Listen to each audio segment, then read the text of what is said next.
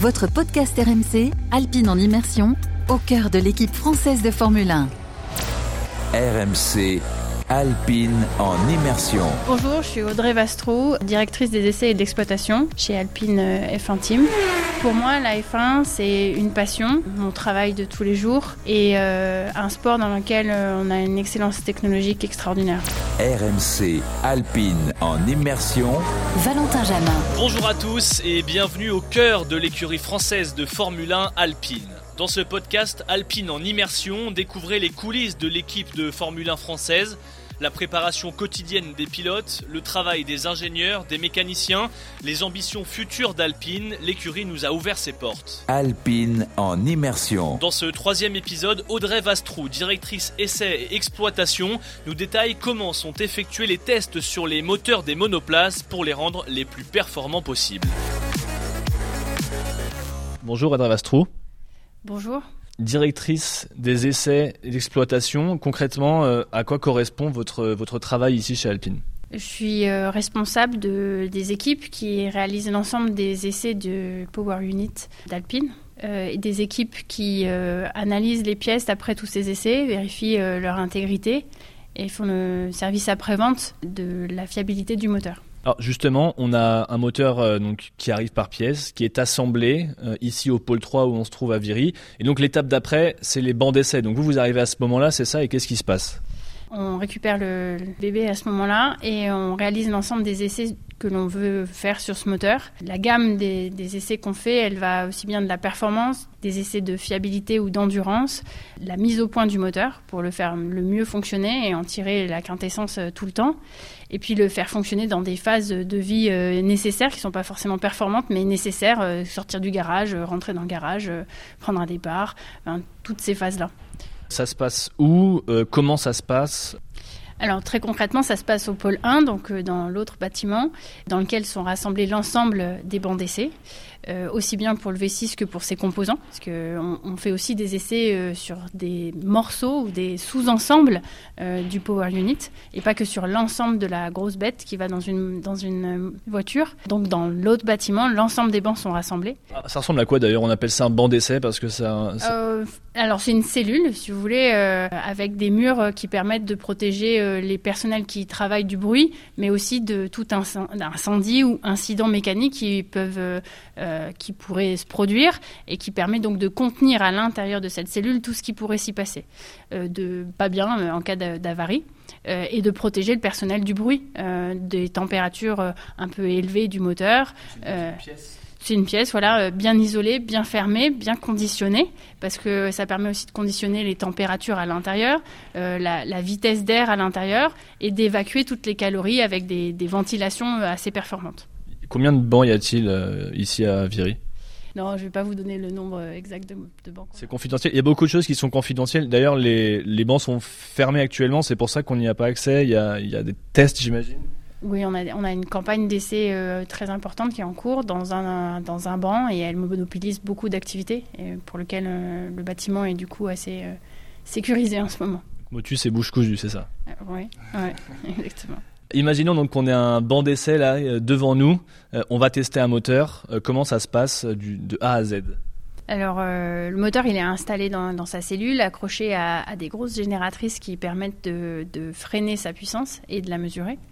Et en fait, le, démarrage d'un essai, c'est de le faire mettre au ralenti, comme dans le garage de la voiture. Donc, comme monsieur tout le monde qui démarre sa voiture, vous tournez la clé et vous emmenez le moteur au ralenti. Et là, vous vérifiez que tout va bien, c'est-à-dire que il y a à peu près tous les paramètres vitaux qui ont bien bougé en même temps qu'on a tourné la clé. Donc là, j'imagine qu'il y a euh, plein d'écrans avec plein de données qui doivent s'afficher. Euh, oui, c'est exactement ça. Il y a, dans un banc d'essai, il y a trois personnes euh, pour faire tourner le banc. Il y a un pilote qui va faire une bonne partie de la mécanique sur le moteur et qui fait qui fait toute la mise en œuvre du banc, donc euh, qui va tourner la clé du banc pour vérifier que effectivement ça démarre. Euh, il y a un ingénieur d'essai qui lui regarde toutes les datas et qui a un certain nombre d'écrans devant lui et qui a aussi euh, tous les potards qui permettent de changer la manière dont on utilise le moteur. Et il y a un ingénieur systémiste électronicien qui met en œuvre tout le système électronique du moteur qui permettent d'appliquer les fonctionnements au moteur. Et donc, devant ces trois personnes, il y a beaucoup d'écrans. Effectivement, au moment où on l'a démarré, ils regardent tous sur tous les écrans que tout va bien et que les paramètres vitaux vont bien. Et ensuite, en fonction des essais, si on, imagine qu'on est en train de faire un essai d'endurance et de fiabilité, euh, à ce moment-là, on va euh, programmer le banc de manière à ce qu'il rejoue euh, des tours de circuit. et on, choisit les tours qu'on veut faire en fonction des essais qu'on veut faire, de manière à être représentatif d'un essai d'endurance. on va donner au banc les instructions de manière à reproduire les mêmes conditions que sur un circuit. Et là, on, lance ce cycle euh, avec tous ces paramètres et le moteur euh, va euh, finalement rejouer ou être mis en condition pour rejouer exactement un tour de circuit. Donc il va sortir de la pit lane et il va prendre le départ et on accélère le on accélère la, moteur de la même manière que s'il sortait de la, pit lane. Et ensuite, on monte les rapports de boîte les uns après les autres et on y va. donc, on va attaquer une ligne droite, freinage, descente de rapport, sortie de freinage, remontée de rapport, réaccélération. Euh, et ça, euh, pour refaire un tour de circuit et, les enchaîner. Parce qu'après, le, but, c'est de simuler une course, enfin, et plusieurs courses, puisque les moteurs font tous plusieurs courses. Et, du coup, de lui faire faire euh, le nombre de tours qui va bien pour euh, resimuler la distance, euh, la distance. Vous savez combien de, données on étudie? Est-ce que ça se compte en centaines de milliers, en milliers, en centaines? Ah oui, c'est en centaines de milliers, en téraoctets de data qui sortent toutes les, toutes les semaines de nos bancs d'essai. oui, non, c'est énormément de data. Alpine en immersion. On doit le mettre en, en condition course, en fait, notamment le moteur, c'est ça?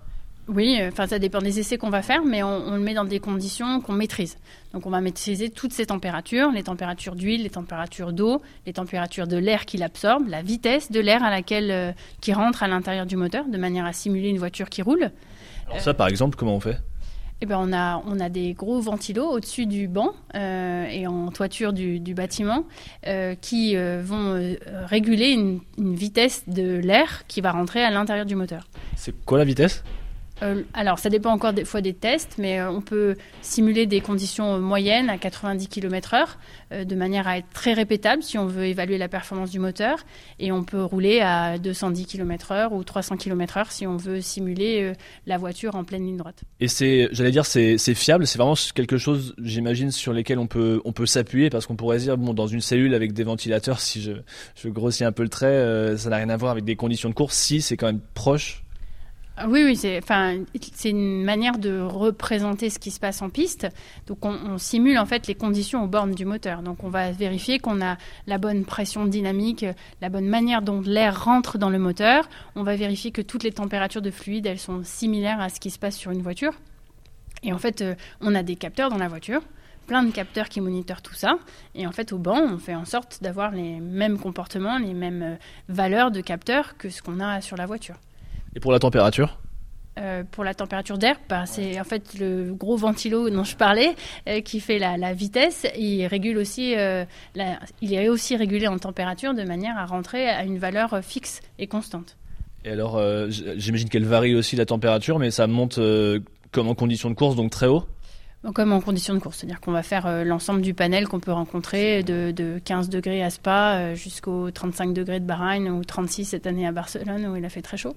Et on fait aussi varier euh, l'hygrométrie de manière similaire au circuit de, pour là aussi être représentatif d'un Singapour où il fera très chaud et très humide. Il y a du bruit, c'est bête, mais du coup on a le même bruit que quand on est en course oui, on a exactement le même bruit. On a le même bruit du moteur qui accélère, on a le même bruit du changement de rapport avec euh, la décélération très rapide, parce qu'à chaque rapport, euh, le moteur descend en régime, remonte en régime. Donc on a tous ces phénomènes-là qui se reproduisent dans le banc avec le même niveau de bruit.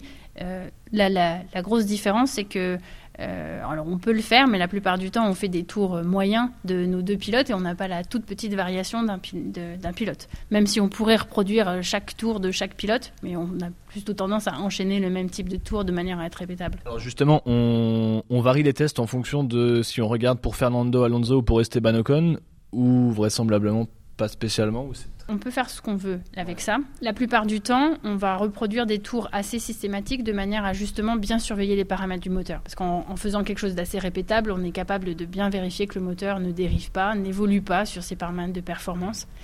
Euh, par exemple. Euh, ensuite, si on a des problématiques de mise au point ou de phases dans lesquelles le moteur fonctionne pas bien, euh, ce qui arrive, là on peut on peut jouer vraiment exactement ce qu'a fait Esteban ou Alonso sur un circuit, où là on avait justement vu en piste que ça se passait pas bien ou que le pilote était mécontent de la réponse du moteur. Et là on rejoue exactement la même chose, on vérifie qu'on retrouve bien le même problème au banc, et ensuite on applique des correctifs, on cherche des solutions pour que ça se reproduise pas et que la prochaine fois en piste, ça se passe mieux. On a parlé avec euh, Bruno Famin, qui est le directeur exécutif d'Alpine, de deux données qui sont très importantes, fiabilité et performance. Euh, sur les bancs, vous pouvez euh, vraiment réussir à caractériser ces, ces, deux données Oui, oui. On a, on a des bancs spécialisés dans l'endurance et des bancs spécialisés dans la performance. Et on a des, du coup des programmes d'essai et des moteurs qui sont dédiés dans les deux catégories. Alors vous nous avez présenté et pris des exemples de plein de données que vous regardez. Euh, qu'est-ce qu'on en fait derrière une fois qu'on a ces données? Il y a une partie des données qui viennent de la piste qui permettent de refaire des essais au banc dans les mêmes conditions. Et ensuite, il y a les données du moteur en, elles-mêmes, euh, aussi bien en piste qu'au banc. Euh, elles sont analysées pour vérifier la santé du moteur, beaucoup. Euh, pour vérifier qu'il va bien et qu'il va continuer à pouvoir être utilisé dans les prochains événements. Et elle permet de, statuer sur son niveau de performance. Tous les organes, on regarde leurs paramètres pour vérifier qu'ils correspondent à ce qu'on veut et qu'on en tire euh, le niveau de performance et d'utilisation attendu. Parce qu'en fait, du coup, si je comprends bien, on regarde les moteurs qui serviront peut-être là pour 2023 aujourd'hui, mais aussi et peut-être surtout les moteurs qu'ont aujourd'hui Esteban Ocon et Fernando Alonso euh, pour voir s'ils restent euh, compétitifs, etc. Ça, c'est comme ça qu'on regarde les datas de la piste, oui, pour regarder si tout va bien sur les moteurs qui sont en piste. Euh, et au banc d'essai, on a des évolutions ou des corrections de problèmes qu'on peut avoir en piste sur lesquels on vérifie qu'on arrive bien à, obtenir le comportement attendu ou qu'il faut itérer, rechanger des choses. Et ça, on le fait, en, on le fait au banc d'essai. On teste euh, souvent euh, on, teste, on teste tout le temps. Enfin, oui, tous les jours. Nos bancs, ils tournent tous les jours. Euh, et ceci, euh, encore une fois, aussi bien sur des moteurs complets que sur des composants ou des, sous-ensembles du moteur. On teste tout le temps. Un moteur qui va servir, par exemple, euh, pour la rentrée 2023, il commence à être testé à partir de quel moment? Alors, on est dans une réglementation qui est gelée. Donc on a un fonctionnement qui n'est pas le même que si on était en train de développer un moteur tout neuf qui serait très différent du moteur actuel. Euh, là aujourd'hui, le, du coup, le, moteur l'année prochaine, c'est comme une grande continuité du moteur actuel. C'est la réglementation qui veut ça. Euh, donc on est en train de switcher de génération pour des aspects un peu logistiques et générationnels, on va dire, euh, en ce moment. Mais c'est très tardif parce que c'est la réglementation Frozen qui le veut. Un moteur complètement nouveau comme le moteur actuel qui, qui a démarré cette année en mars, on l'avait commencé plutôt en juin de l'année d'avant. D'accord. Donc, euh, un peu moins d'un an euh, avant la mise en service, c'est ça? Exactement. Et donc pour celui de, de 2026, puisqu'il y a ce nouveau règlement, euh, à partir de quand vous allez commencer à faire des tests? Et est-ce que ça a peut-être déjà un petit peu commencé? Oui, ça a déjà commencé. Depuis qu'on a à peu près le droit, juillet. Ah, parce qu'il y a aussi une réglementation pour commencer les tests? Oui, oui, oui la, réglementation, elle a été mise en place aussi pour, euh, pour cadrer la, quantité d'essais qu'on a le droit de faire. C'est vrai pour le moteur actuel et c'est vrai pour le moteur futur. RMC, Alpine en immersion. Vous allez aussi sur euh, le terrain des fois, euh, vous allez sur les, circuits, en quoi ça vous aide si c'est le cas?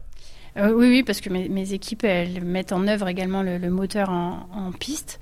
et j'y vais régulièrement. J'ai un, grand prix sur trois environ. Euh, de manière à assister aux événements. Euh, c'est important parce que euh, le retour d'expérience de la piste, c'est aussi la performance de demain. à chaque instant, on, voit des faiblesses ou des éléments qui peuvent être améliorés. Et être en piste, c'est les détecter et savoir derrière réagir et mettre en place ce qu'il faut à, à Viry pour apporter cette performance demain en piste. Vous avez des, des retours, du coup, comme vous vous déplacez sur la piste, pas des pilotes directement peut-être, mais des ingénieurs, des... alors en piste, il y a bien le retour des ingénieurs d'essai qui suivent, euh, enfin d'exploitation pardon, qui suivent, euh, qui suivent les datas du moteur, mais on a le retour des pilotes. Le débriefing à chaque Grand Prix, il interagit avec euh, la partie châssis qui a besoin des, feelings des pilotes sur le comportement du véhicule, et les pilotes font aussi un débriefing de comment se comporte le moteur. Et cette interaction-là, c'est aussi le fruit du travail du vendredi pour tout mettre en place avant la qualif et la course les pilotes, ils vont commencer les rapports de boîte, par exemple. Et là-dessus, euh, on conseille aux pilotes euh, un certain nombre de changements ou d'adaptations de leur euh, pilotage pour des raisons de performance. Il est peut-être plus avantageux de descendre un rapport dans certains virages parce qu'on se retrouve dans une zone moteur où le moteur est plus performant. Sachant que dans l'idéal, j'imagine que c'est plutôt à, vous d'adapter ce que demande le pilote ou c'est vraiment dans l'autre sens, dans plutôt ce que vous dites à lui de faire en fonction? Il y a les deux. Il, y a, vraiment les deux et c'est vraiment un travail d'équipe. Enfin, le pilote, il fait partie de l'équipe intégrante et il travaille avec ses ingénieurs pour que ça fonctionne. Et du coup, après, c'est un compromis parce qu'effectivement, il peut avoir un style de pilotage, il peut se sentir mieux dans la voiture ou mieux sentir la voiture en faisant euh, tel ou tel rapport de boîte. Et nous, on le conseille vis-à-vis des enjeux performance qui sont derrière au temps autour sur euh, des adaptations il va aussi demander euh, des adaptations de la manière dont on gère l'énergie. Ça, on l'entend souvent à la télé. Euh, Alonso a déjà fait des commentaires radio euh, en Grand Prix sur le fait qu'il ne sentait pas l'énergie arriver au bon moment. Copy. Okay, car is safe, car is safe. Ça, c'est lié au déploiement de l'énergie de la batterie sur la machine K, notamment la, machine électrique cinétique euh, qui fournit de l'énergie aux roues arrière et qui en récupère au moment du freinage. Et on gère la manière dont on répartit l'énergie de la batterie sur un, tour. Et en fonction des pilotes, il y a des pilotes qui préfèrent avoir des freinages plus ou moins euh, euh, adaptés et où on récupère plus ou moins d'énergie. Et ça, on l'adapte aux pilotes et on s'adapte là pour le coup à ce qu'ils préfèrent. Alors vous travaillez aussi avec euh, l'Operation Room, c'est comme ça qu'on dit. Euh, c'est une salle qui se trouve euh, ici à Viry. Est-ce que vous pouvez nous expliquer à quoi ça sert? Oui, l'Operation Room, elle est, elle est intégrée dans les équipes proches de la piste et, et ils travaillent à chaque week-end des, des membres des essais. C'est une connexion de l'usine Viry avec la piste en live instantané. Tout le vendredi, on a toute une batterie d'essais qu'on fait systématiquement sur tous les circuits. Euh, on peut avoir aussi des essais spécifiques parce qu'on veut les faire à ce moment-là. Et euh, on utilise le support des gens à Viry pour dépouiller plus vite, analyser plus vite les données, faire des retours au personnel qui est en piste de manière à réagir rapidement euh, le vendredi et le samedi matin avant de, de devoir tout figer pour la qualification. Jean-Luc, peut-être un problème sur l'Alpine de Fernando Alonso Aïe, aïe, aïe, aïe, la mauvaise nouvelle. Ah bah c'est sûr. Ah oui, c'est sûr, c'est sûr, c'est sûr, il est au ralenti. Quel dommage, il menait un magnifique Grand Prix, le double champion du monde espagnol. Il regagne la zone des stands. Cruelle déception. RMC Alpine en immersion. Question un peu plus, euh, j'allais dire, dans l'humain, mais du coup, quand on fait tous ces tests de fiabilité et que le moteur il pète à un moment, euh, qu'est-ce qu'on, je sais pas, qu'est-ce qu'on se dit, qu'est-ce qu'on ressent, est-ce qu'on culpabilise c'est pas forcément de la culpabilité, c'est souvent un peu de frustration, oui, bien sûr. Euh, surtout quand on a des avaries euh, nouvelles euh, sur lesquelles on n'imaginait pas que ça pouvait arriver. Euh, ça arrive à tous les teams et à tous les constructeurs. après, la première réaction, c'est d'essayer de, comprendre rapidement d'où vient le problème, si, si c'est circonscrit à un événement ponctuel ou si ça peut arriver rapidement ailleurs. Et ça, c'est une des réactions instantanées qu'il faut avoir et qui font partie du processus qu'on met tout de suite en place. Il faut contenir le problème au plus vite euh, et lui trouver une réponse euh, euh, qui permet de, continuer rapidement. Et ensuite, on corrige à moyen terme de manière plus robuste. À titre personnel, avant, vous étiez ingénieur moteur, c'est ça? Oui, j'ai commencé en tant qu'ingénieur d'essai. au banc d'essai. Donc dans la cellule qu'on imaginait tout à l'heure, j'étais assise devant les écrans pour définir ce qu'on voulait faire et, contrôler les paramètres. J'imagine que c'est essentiel d'avoir vécu le terrain avant de, de diriger. Oui, oui, c'est enfin il y, a différents parcours dans l'entreprise, mais ça, permet d'être, d'avoir connu les choses, d'être proche du terrain et de savoir euh, parler avec les équipes. Vous êtes contente et satisfaite du moteur de, cette année? On est contente du step performance qu'on a accompli euh, par rapport à nos concurrents et par rapport au moteur de l'année dernière. Euh, comme nos concurrents, on a encore des choses à peaufiner dans cette réglementation Frozen, en ayant, comme tous nos concurrents, freiné assez tardivement. Euh, on est content des risques qu'on a pris parce qu'ils ont payé. On sait aussi qu'on a encore du travail et que 2026 va arriver très très très vite. Merci beaucoup Audrey Vastrou. Merci. Retrouvez le podcast Alpine en immersion sur rmc.fr et l'appli RMC. Votre podcast RMC, Alpine en immersion, au cœur de l'équipe française de Formule 1.